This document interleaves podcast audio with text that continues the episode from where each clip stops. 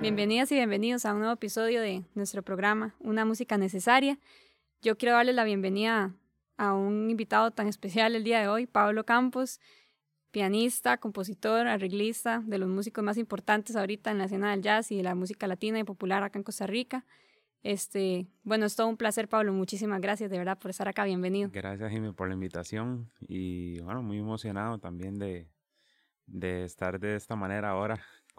compartimos mucho musicalmente, pero hablando a veces cuesta, ¿verdad? Y esta es una gran oportunidad, así que agradecido también por la invitación. No, hombre, es un placer para nosotros, de verdad, Pablo. Muchísimas gracias. Yo quisiera empezar preguntándole un poco sobre sus primeros pasos en la música, ¿verdad? ¿Cómo fueron esos primeros años en su formación musical? Bueno, realmente la música siempre ha estado como en, en mi diario vivir, sobre todo escuchándola. Es como el, como el, como mi principal fuente de, y lo que más me gusta, de hecho, en la música. Me encanta tocar, me encanta todo lo que hay a, raíz de la música, pero lo que más me gusta es escucharla. Em, y pues eh, muy pequeño también tuve la oportunidad de estudiar en el Castella, ¿verdad? Que sea como sea, eh, ya ahí, aunque no estés en música, vas a estar ahí rodeado de gente que estudia música, que escucha música, que, ¿verdad? Entonces, pues mis primeros pasos fueron en el Castella, básicamente, eh, hasta hasta un décimo grado, ¿verdad? Que es como en los 17 años.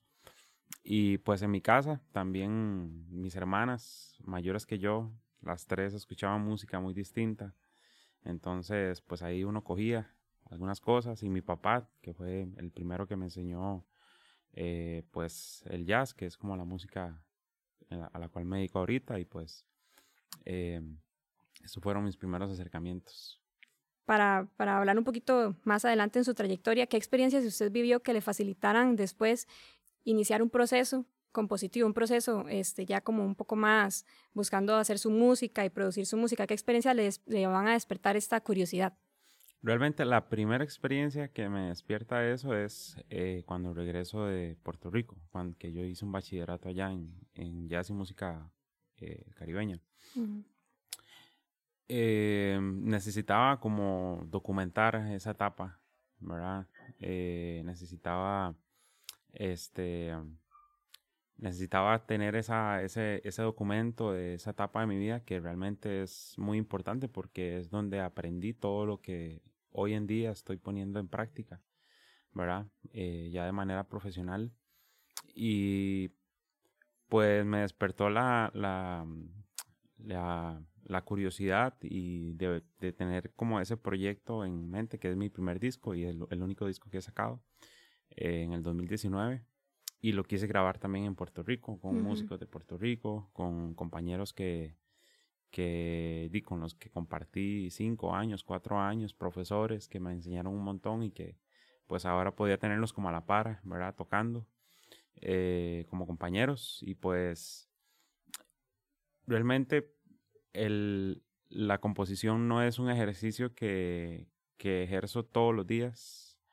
Traté, intenté hacerlo todos los días, pero me di cuenta que es algo que, que llega solo, ¿verdad? Y que la misma madurez te va diciendo hacia dónde, hacia dónde puedes hacerlo, ¿verdad? Una persona puede tener un hijo a los 20 años o puede a los 30, ¿verdad? Como que no hay, tampoco no hay ninguna prisa. Eh, también un consejo que, que escuché de David Sánchez, ¿verdad? Que uno nunca está listo tampoco.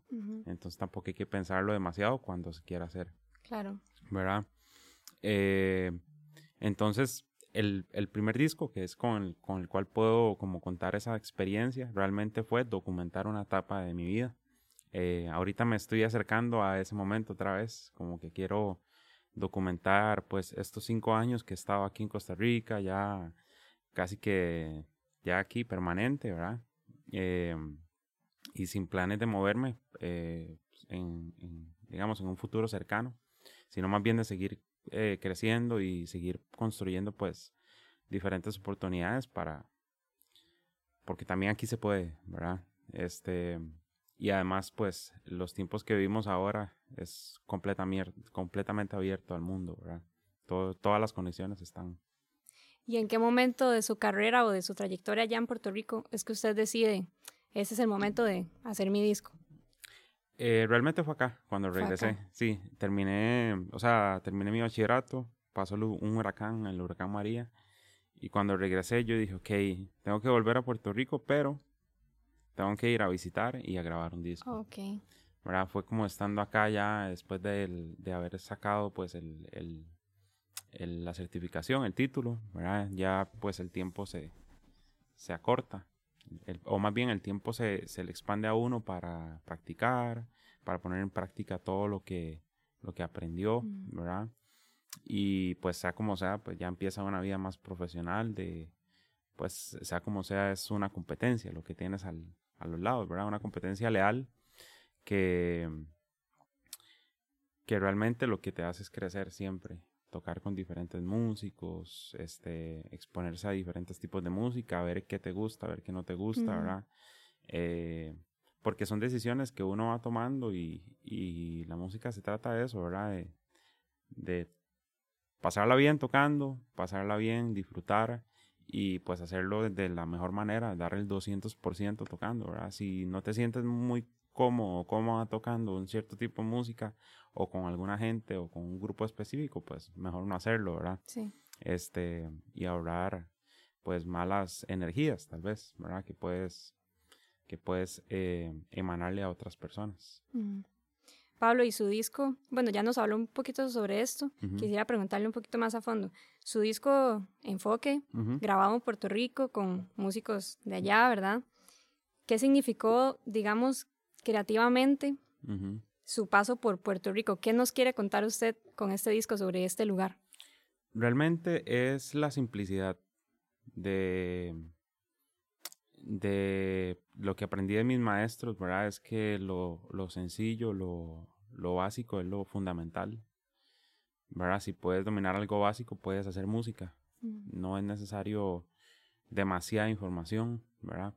Y ahí pues también lo que, lo que me gusta por medio de la educación, que es como otra, otra de, de mis, de mis, de las cosas que me gustan muchísimo, que es enseñar.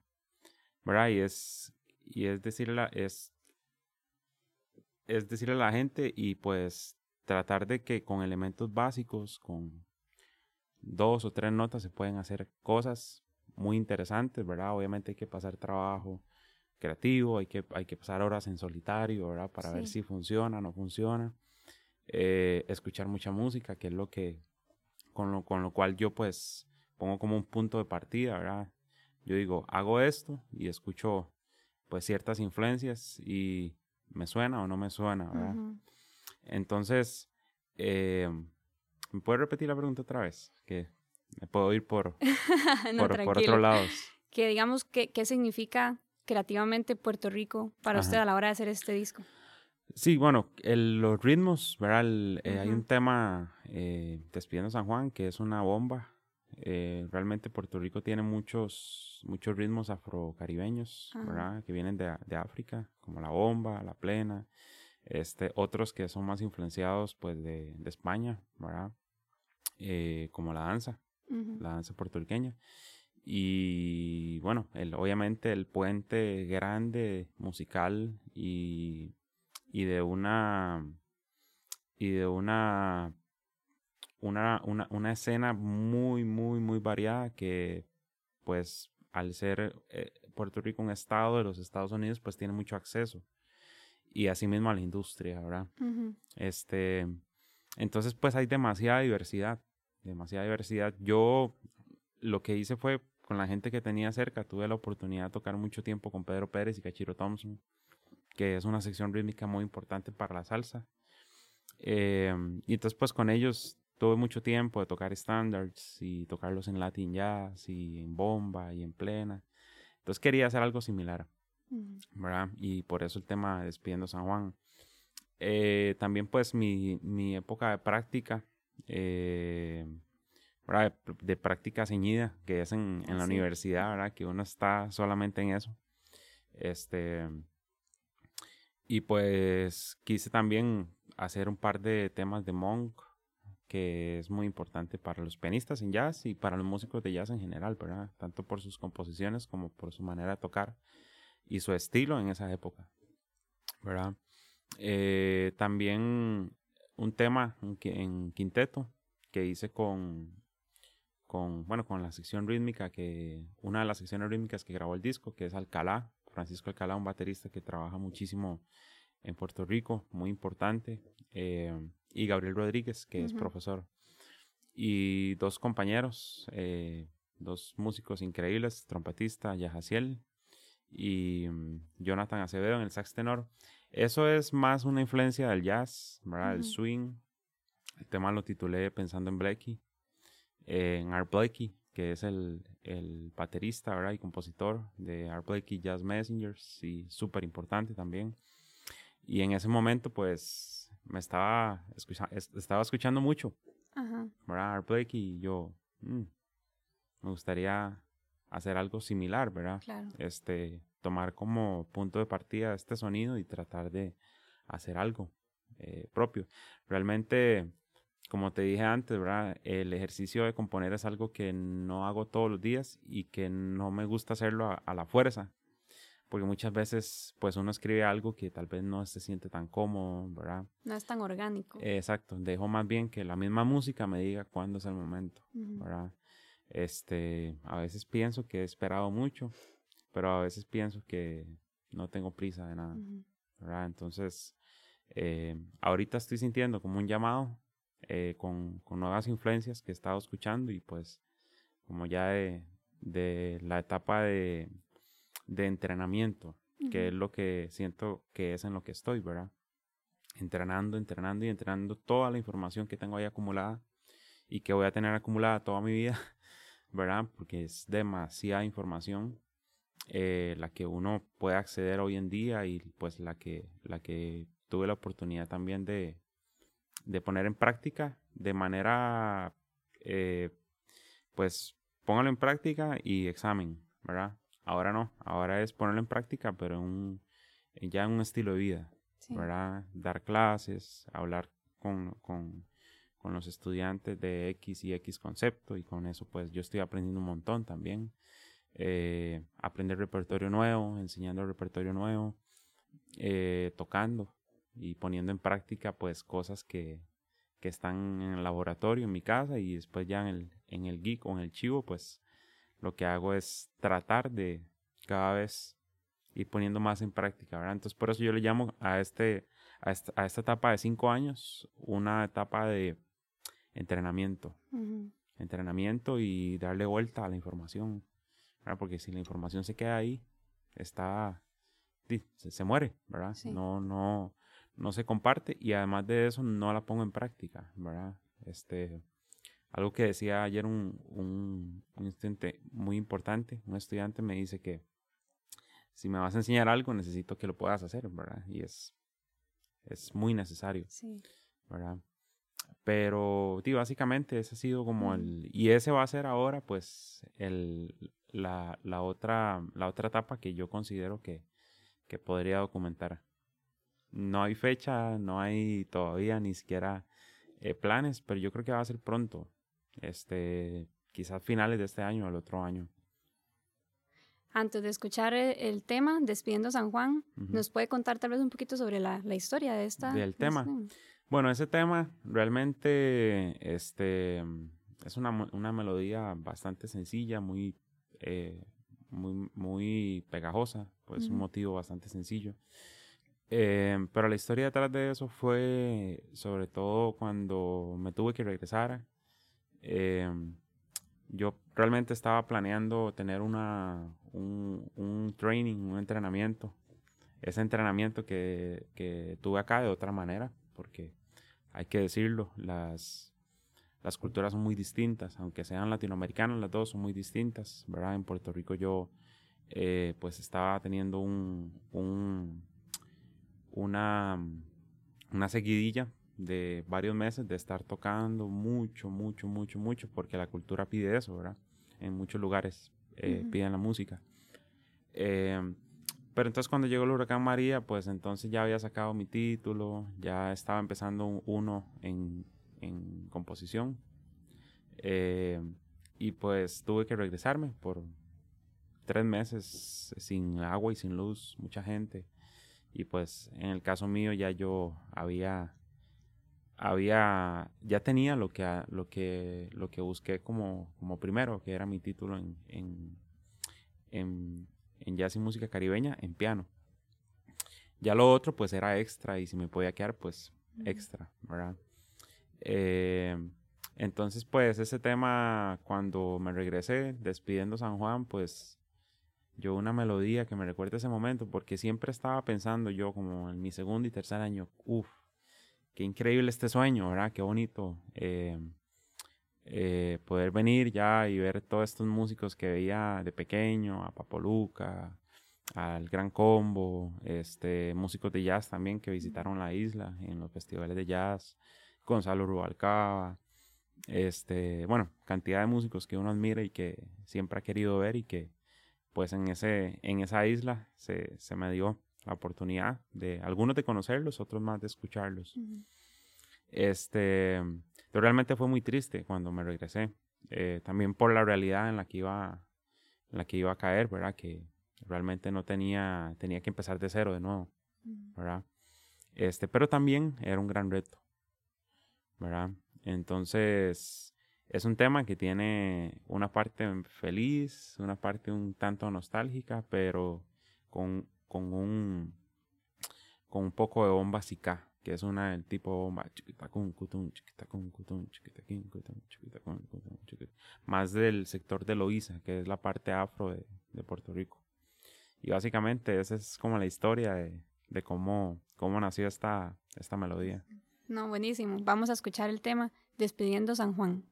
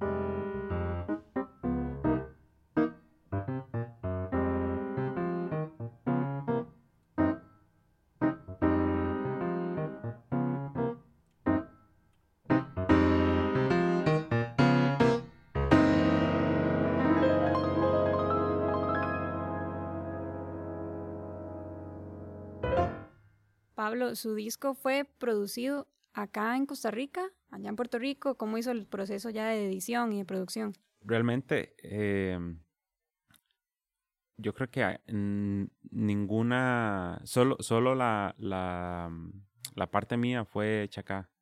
Que fue componer. Em, de hecho, nada fue, nada fue editado acá. Eh, fue algo que yo no simplemente no planeé, fue saliendo. Eh, me acuerdo porque esa grabación eh, tiene varios músicos, tiene como 12 músicos. Y hay a un par de músicos que pues aproveché en enero del 2019. Y ellos estaban en la isla y son músicos que yo respeto un montón y que admiro porque cuando yo llegué eran como los, los que estaban liderando eh, y los que lideran, porque ya no están en Puerto Rico, están en Boston, en New York. Y, hablo de Gabriel Vicens en la guitarra y Jonathan Suazo. Em, y pues yo le toqué la, les toqué ahí como la puerta, quieren, quieren estar también y también pues mis amigos con los que estudié y profesores. Particularmente con Gabriel Vicens se convirtió ahí, no, o sea, fue, fue algo que yo había tocado con él varias veces yo le dije, ¿quiere llegar? Y llegó. Este, ahí mismo vio la música. Eh, le dije que tocáramos sobre Light Blue, que es un tema de Amon, improvisáramos. Eso fue nuestro primer, nuestro primer dúo, grabando. ¿verdad? También me gustan las cosas espontáneas. Em, creo que muchas veces eh, ahí es donde está la magia de la vida. ¿verdad? Eh, simplemente no, no planear cosas, dejar, dejar, dejarse llevar por las experiencias y disfrutar el momento presente y ver qué cosas uno puede hacer ahí, ¿verdad? Este, y de qué manera llego a un acuerdo con una persona eh, en la cual di, no, no estoy acostumbrado a tocar con ella, ¿verdad? Igual con, que una conversación, ¿verdad? Entonces, eh, luego de la grabación, me dice Gabriel, Pablo, tenés quién te va a masterizar, quién te va a mezclar esto. Y yo no, realmente no tengo. Te tengo a alguien muy bueno que te pueda hacer pues un, un, un precio por un disco de jazz. Eh, él usualmente no, no hace estos trabajos tan seguido, pero le puedo escribir y si vos le escribís de parte mía, pues entonces, y pues accedí a un, a, un, a una leyenda en la música, eh, en, la, en la industria del mastering y, y, y la ingeniería en sonido, que es Dave Darlington. Eh, realmente no es muy conocido aquí, ¿verdad? Pero en Estados Unidos, en la escena ya es muy conocido. Ha editado discos eh, de Wayne Shorter, de Herbie Hancock, Sting, Winnie Houston. yo no me podía creer cuando entré a la página y vi yo, ¿what? ¿Qué es esto? O sea, es como imposible acceder. Y pues pude. tuve que esperar un poquito más para ahorrar el dinero Em, pero tuve una mezcla increíble, este que, que realmente no, no es porque sea mi disco, porque la captura estuvo muy buena también, pero el mastering y el mixing es increíble, todo se escucha.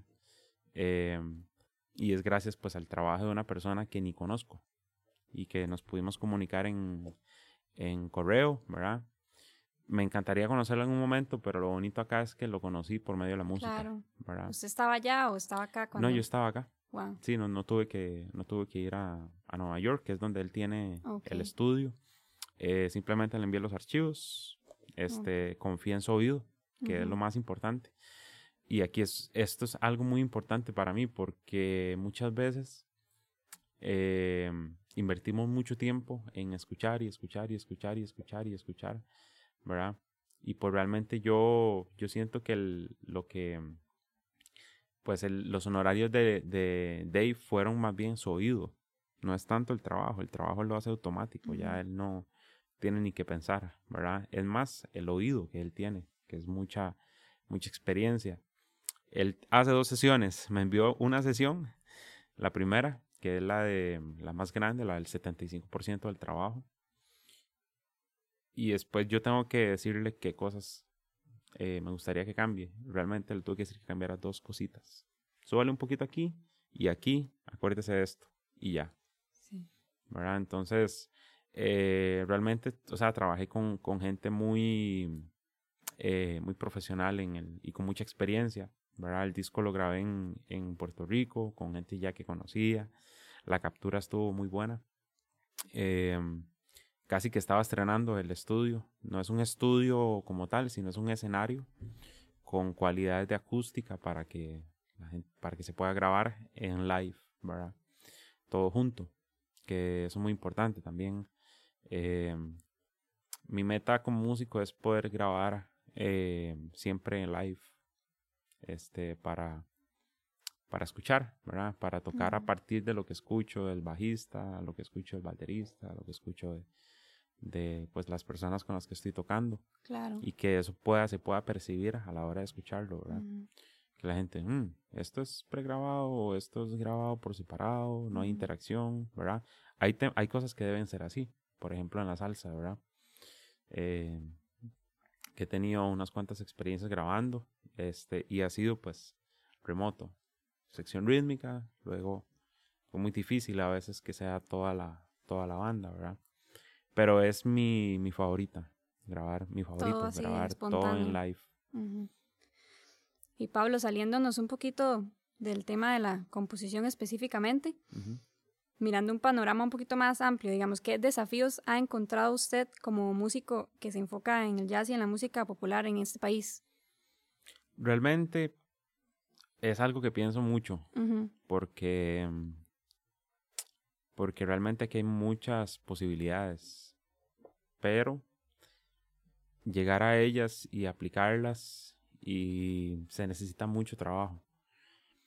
Y realmente yo parto desde una realidad que, que la cual en este país, pues la música para la población en general, ¿verdad? Hay, un, hay porcentajes que quedan por fuera, ¿verdad? Hay gente que estudia música, gente que ha tenido acceso a música, que le gusta la música. Eh, pero en general la música en Costa Rica es vista como entretenimiento, no como arte. ¿Verdad? Hay muchas instituciones que han dedicado mucho tiempo a, a luchar contra esa corriente, ¿verdad? Como la Sinfónica, las escuelas de música de la UCR, Universidad Nacional, ahora el CINEM, que es un proyecto eh, también social, ¿verdad? Y que sea como sea, aunque esas personas no se dediquen a la música, pues van a tener un pensamiento más crítico. Claro. Sin embargo, la realidad es esa, ¿verdad? La realidad de Costa Rica es, la música es entretenimiento. ¿Qué pasa? El jazz mm, es entretenimiento, pero musical, ¿verdad? Yo me divierto muchísimo tocando jazz. Y por lo menos eso es lo que, lo que veo de, de los grandes maestros, ¿verdad? Y, y, lo, que, lo que percibo que es divertirse a través de muchas horas de estudio, a través de escuchar, es un lenguaje. Eh, entonces, más que un reto, lo que te digo el entretenimiento, porque es necesario también, eh, es simplemente aprender a vivir con ello, ¿verdad? Y saber que las cosas funcionan así. Eh, ¿Verdad? Es como, como luchar en, no, no, no es luchar contra, contra marea, sino ir con esa marea y ver qué cosas uno puede eh, juntar por ahí, ¿verdad? Una de esas cosas es, por ejemplo, la música en vivo, ¿verdad? Eh, yo creo que los, el sueño de muchos músicos es tocar y tocar y tocar y tocar y tocar y solo tocar, ¿verdad? Y ese realmente ha sido siempre uno de mis sueños, tocar y tocar y tocar y tocar. Eh, porque me encanta. Eh, me encanta tocar. Ahora, acá vi una, un, como un, una necesidad y una fuente para empezar a enseñar. Y la enseñanza yo creo que siempre ha sido parte de mí, eh, por medio de mi mamá que, que enseña, mis hermanas enseñan también. Y realmente encontré pues mi, mi, mi, esto es, ¿cómo, cómo, cómo, cómo es que se le dice a esto? Es una,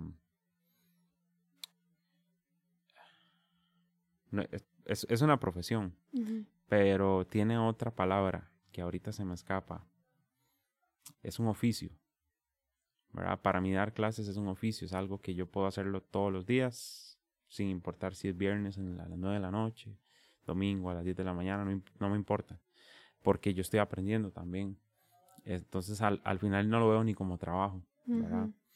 este, entonces enseñar es algo que a mí me apasiona demasiado, poder transmitir algunas de las cosas que he aprendido y que estoy aprendiendo, porque no lo sé todo, ¿verdad?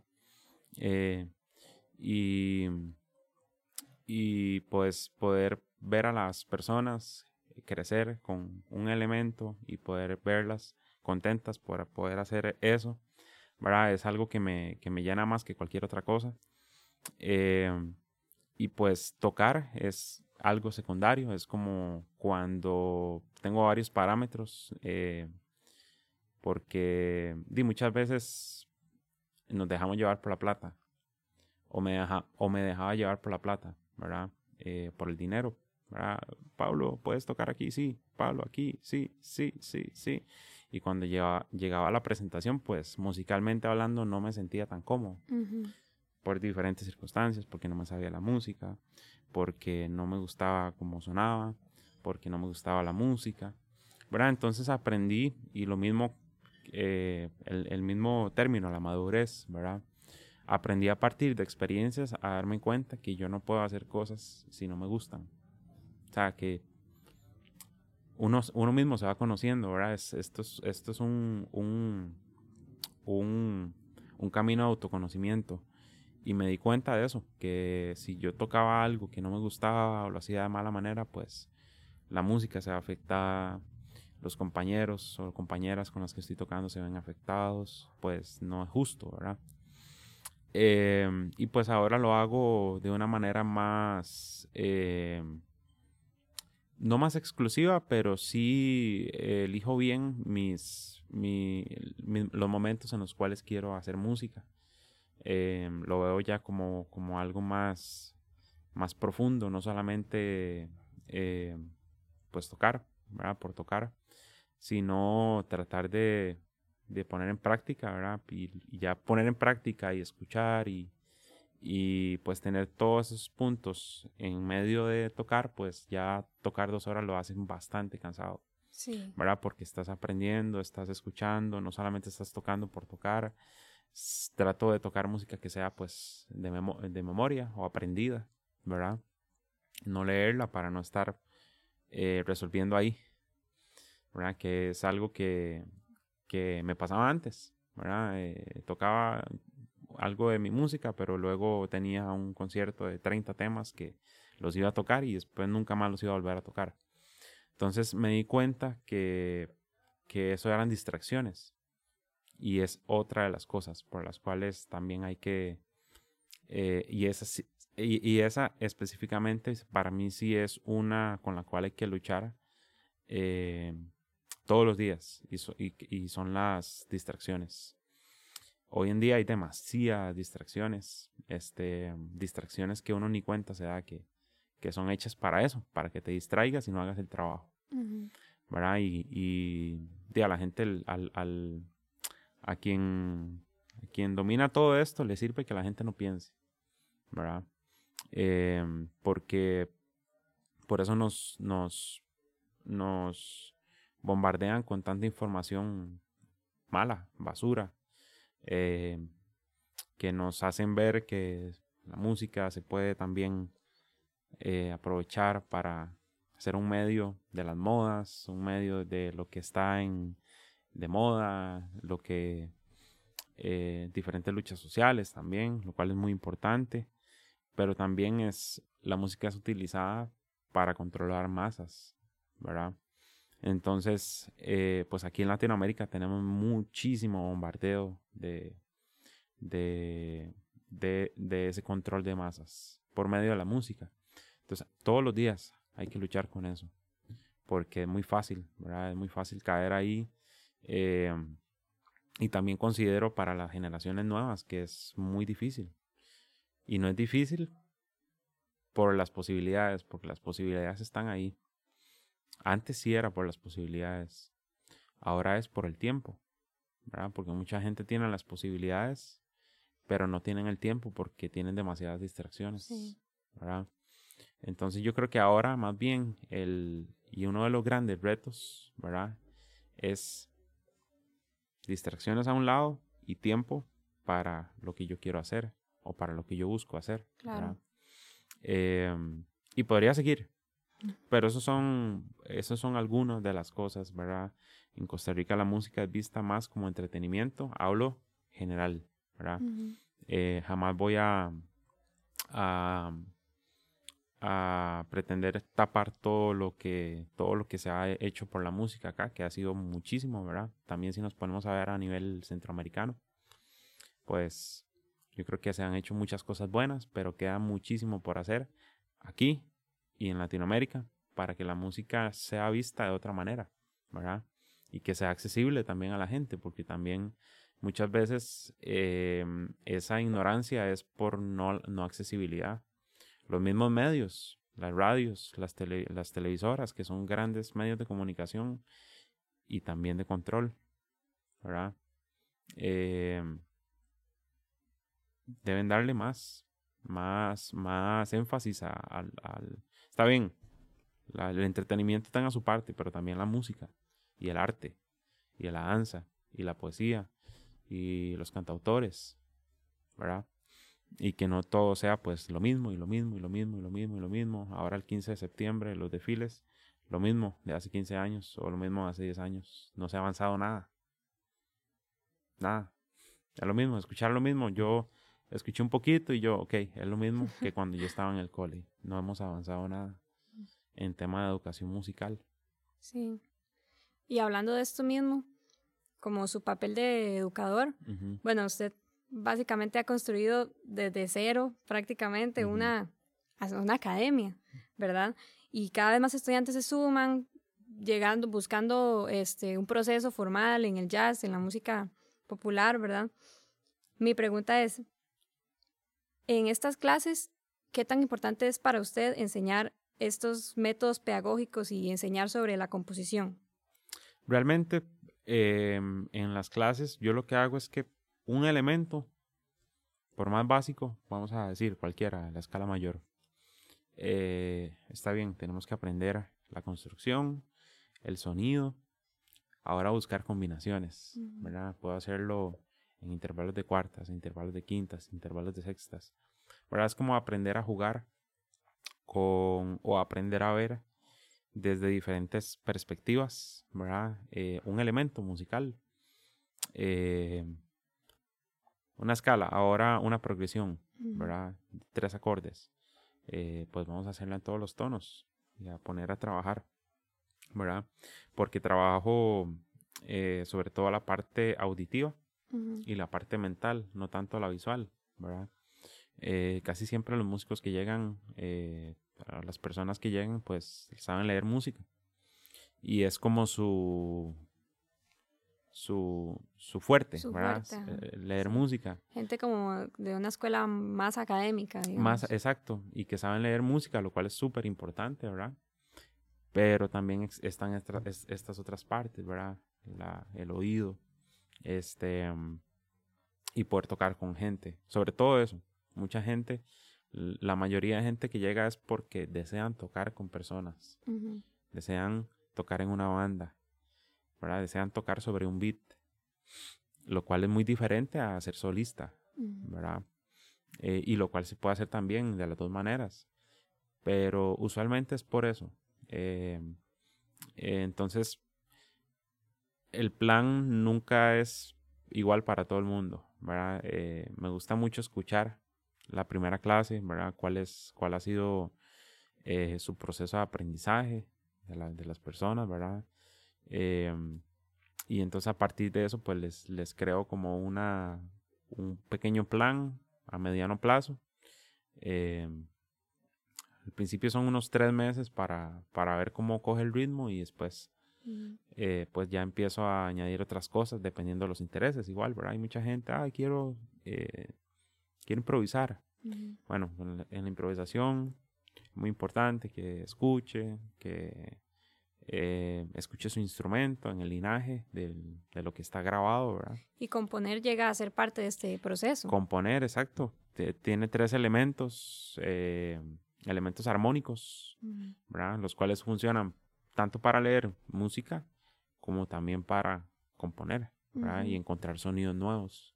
Y a partir de ello, pues, pues, siempre que haya un proceso creativo en cualquier concepto o en cualquier cosa que aprendas, siempre pues va a haber esta, esta pequeña llama que te va a llevar a, a crear cosas. Y mucha gente pues, yo grababa hasta discos en Puerto Rico con un amigo baterista que me dice que todas las composiciones que él tenía eran tareas que le dejaron en, en, la universidad.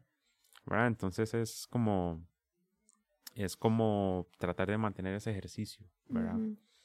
Y sobre su proceso a la hora de componer, ¿cómo es su, su proceso creativo? Bueno, realmente han sido, han sido varias maneras. Em, por ejemplo, una melodía se me viene a la cabeza y pues rápido voy a a grabarla en el teléfono, ¿verdad? A grabarla y después a poner la armonía. Otras han sido pues cogiendo la armonía de un tema y poniéndolo en una melodía que conocemos popularmente como el contrafact, ¿verdad? En el jazz. Este, otras han sido que me dan una melodía y un y tres acordes de ¿verdad? estilo eh, trovador, ¿verdad? Algo bien bien sencillo. Simple. y, yo pues le hago un arreglo, que ya eso es otra manera, ¿verdad? El, el, arreglo me gusta mucho porque es lo que usualmente hago cuando estoy tocando piano. Sí. Y acompañando, que es como hacer un arreglo en tiempo real. Pero ahí tiene la opción de tomar la decisión, ¿verdad? De tomar la decisión para, para saber qué, qué quieres poner. Cuando estás en el momento, pues ahí no hay manera, ¿verdad? Tienes que reaccionar en el momento y no pensar. Pero en en diferentes, en diferentes maneras de composición, ¿verdad? Y no, no sé si, si hay un catálogo que, que diga, hay esta manera, hay esta manera, esta manera, pero eh, esos han sido como varias de las maneras, ¿verdad? Tengo una melodía en la cabeza, la grabo y luego voy al piano y le pongo armonía y le cambio un par de cosas. Otra, pues, ¿verdad? Si, si, y esto puede ser un ejercicio también para mucha gente. Si les gusta mucho una armonía, pueden coger esa armonía y pueden hacer un tema encima, ¿verdad? Y ojalá que la melodía, pues, si hace alusión, que no sea igual, pero si se, puede hacer alusión también del, del tema original, ¿verdad? De la melodía la cual cogiste esa armonía. Em, otra cosa que, que, me encantaría también es, es componer conjunto, que lo he hecho con, con Roger, con Roger Madrigal, eh, para el colectivo Manteca. Eh, y ahora recientemente con Charo Granera también, con un dúo. Eh, pero es algo que está ahí como en construcción todavía, ¿verdad? Va llegando, realmente no, como lo decía al principio, no es algo que haga todos los días, pero cada vez voy sintiendo más cerca el llamado para, para documentar algo, ¿verdad? Y Pablo, al haber tocado tantos años piano, ¿usted cree que su visión, digamos, pianística ha influido em, en sus composiciones y a la hora de crear música ya escrita, escribir sus canciones. Claro, eh, el piano es un instrumento muy visual, ¿verdad? Y, y, no porque sea el instrumento que yo toco, pero creo que todos los músicos deberían de tocar piano para entender la armonía y la música pues un poco más amplia y que y como lo he escuchado de muchos muchachos, y que a la hora que tocar en una orquesta con, con, con gente, ¿verdad? Y, y, tocar una nota y que esa nota sea parte, un esquema armónico, pues que puedas ojalá escuchar y entender qué nota estás tocando. Entender que, sí. ¿verdad? Entender qué nota estás tocando y, y, y saber qué personalidad, que eso obviamente pues no es algo que uno se pregunta, sino que simplemente cuando lo tocas y reaccionas a ese sonido, pues lo tocas de esa manera. Saber esa nota, cuál es su personalidad dentro de ese voicing, ¿verdad? O dentro de lo que estás tocando. Entonces yo considero que es súper importante. En el lado compositivo, pues claro, lo veo todo. Lo primero lo toco, ¿verdad? A ver perdón, lo, lo, toco para ver cómo suena y, y luego ya lo, lo paso a un programa para ya documentar. Pero el proceso siempre es, ¿verdad? Que conozco mucha gente que el proceso compositivo es en la computadora. El mío es en el piano, mm. ¿verdad? Y conozco muchos músicos también que no son pianistas de profesión, sino que son trompetistas, saxofonistas, pero su proceso es en, el, piano. ¿verdad? O en un teclado MIDI y ahí lo van, lo van transcribiendo. Pero tocando. A mí me gustaría preguntarle sobre sus referentes o influencias más importantes. Influencias, wow. Bueno, me, me gusta muchísimo Roy Hargrove, eh, la composición de él, eh, su también su performance, su, eh, Roy Hargrove es uno. me gusta mucho la Sonora Ponceña también, Papoluca. utiliza armonía que, que siempre me ha gustado muchísimo y, y, yo creo que eso está ya dentro de mí porque tengo mucho tiempo de estarlo escuchando. definitivamente Papoluca es una influencia. Roy Hargrove eh, un trompetista eh, que tengo el placer de que somos muy cercanos, que es Pete, Rodríguez. Eh, creo que es una gran influencia para mí también, no solamente en la música, sino como, como ser humano. ¿Qué más? Ah, bueno, en el swing me gusta muchísimo Mulgrew Miller. también Winton Marsalis. Eh, Herbie Hancock, que también son influencias en, en, su, no solamente en su composición, sino también en su, en su performance, ¿verdad? Y en su lenguaje de la improvisación. Que al final, pues, eh, cuando uno está escuchando a estos artistas, pues hay mucho de ese lenguaje que está ahí en, las melodías que hacen cuando están improvisando, ¿verdad? Eh, pero sí, podría seguir, porque la lista es, larga, pero principales, Roy Hargrove, Pete Rodríguez, eh, Papo Luca, que es el pianista de la Sonora Ponceña, ¿verdad? Es, es, es, es, un poco abstracto porque la Ponceña es una orquesta de salsa con cinco trompetas y yo soy eh, pianista, sí. ¿verdad? Entonces es como... Igual mencionó muchísimos instrumentistas de viento. Exactamente. curioso, claro. Muchos instrumentos de viento exactamente.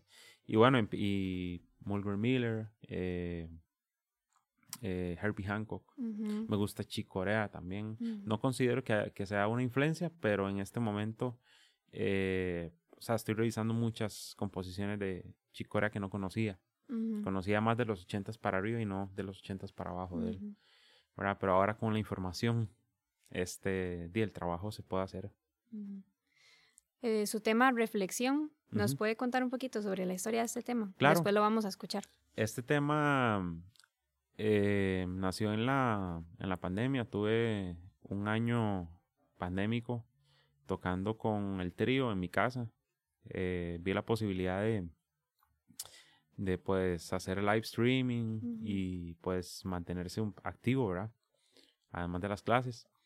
Y pues ese tema nació antes, un, antes de una sesión, yo, vamos, que todos los temas son muy arriba y, ¿verdad? Como que teníamos mucho, eh, mucha energía para tocar.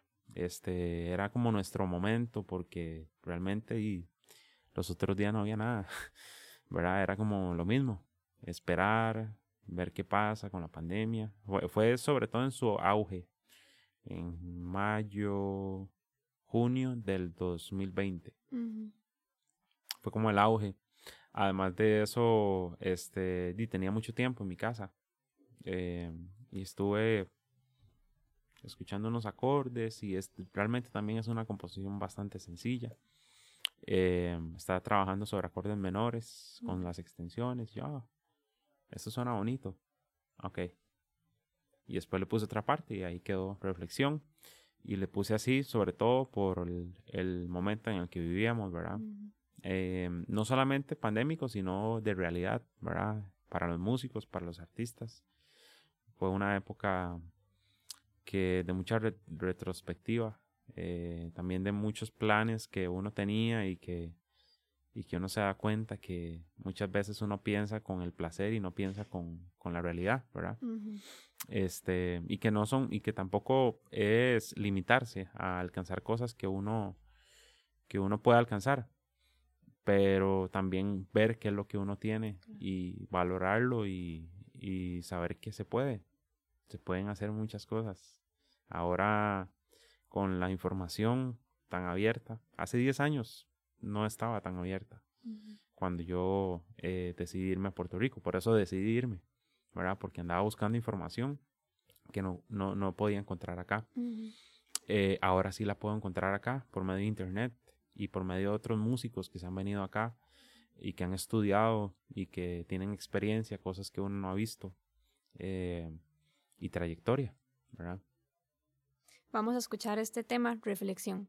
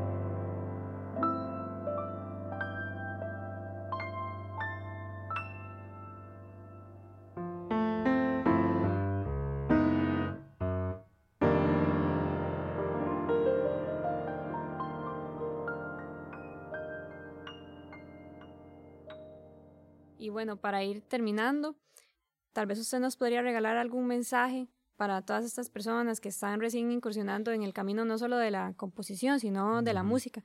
¿Cuál es su mensaje para todas estas personas? Bueno, primero que, que crean en lo que están haciendo, que se informen, que no sigan tendencias, que sobre todo eso, que se informen, ¿verdad? Cuando se informan y empiezan a, las personas empiezan a, a, buscar información, a, recibir clases con personas que, que quisieran emular, ¿verdad? Pues eso es muy importante porque estás buscando la información para crear algo, ¿verdad? Hoy en día cualquier persona puede crear cualquier cosa y, y si lo pone en venta y tiene una estrategia eh, buena para vender eso, pues lo vende. Y no necesariamente es música, ¿verdad? Este, y como aquí estamos hablando propiamente de música, ¿verdad? Entonces, eh, y también, o sea, pueden, puede ser música y puede ser eh, un buen producto de venta también, ¿verdad? Pueden ser las dos cosas, la combinación perfecta, que es vender buena música, ¿verdad? Eh, lo que pasa es que el, el, y vuelvo y digo, ¿verdad? El, muchas de las cosas culturales no dejan que eso progrese, ¿verdad? Pero básicamente es eh, hacer las cosas de la manera como uno crea que son a partir de la información, ¿verdad? Y esa información son preguntarle a X cómo, cómo hizo con el disco, eh, recibir clases con X para, para ver cuál es su perspectiva de la música, etcétera, si, si te está enseñando a componer o si está recibiendo tutorías. Em, y eso, que no se dejen llevar por las tendencias y que encontremos cuáles son esas em, em, esas cosas que nos distraen de lo que realmente nosotros queremos hacer, ¿verdad? y no dejar que la gente te dicte por dónde es y si te dicta, que sea una persona que, que vos eh, o que uno pues aprecie mucho y que también pues tenga un recorrido y que te pueda hablar desde la experiencia, no desde lo que piense, ¿verdad? Este, y aún así, aunque te cuente esa experiencia, pues uno eh, dar el paso, no tener miedo, eh, pero sobre todo no seguir tendencias porque las tendencias nos llevan hacia un camino sin salida, ¿verdad? Este, y llega la plata y más plata y más plata y ya no hay salida. Y nada, y, y, que sigan, y que sigamos pues en esta resistencia porque cada vez es más difícil, ¿verdad? Y por eso mismo, por, por la desinformación y las tendencias, cada vez es más difícil que, que se pueda crear música, ¿verdad? No, Pablo, muchísimas gracias de parte de todo el equipo por haber estado acá. Ha sido un placer conversar con usted, de verdad. Muchísimas gracias. Gracias a usted, Jimena, y a todos los muchachos y muchachas de, de acá, el staff en, en, en Clodomiro. Y que siga este, estos podcasts para más gente, para que se siga difundiendo. Y felicitarlos por la iniciativa también. No, muchísimas gracias, de verdad, el placer es nuestro. Y bueno, esto sería por hoy en este episodio de, del podcast Una Música Necesaria. Muchísimas gracias a, a todas las personas que nos escucharon. Nos vemos en el próximo episodio. Hasta luego. Muchas gracias.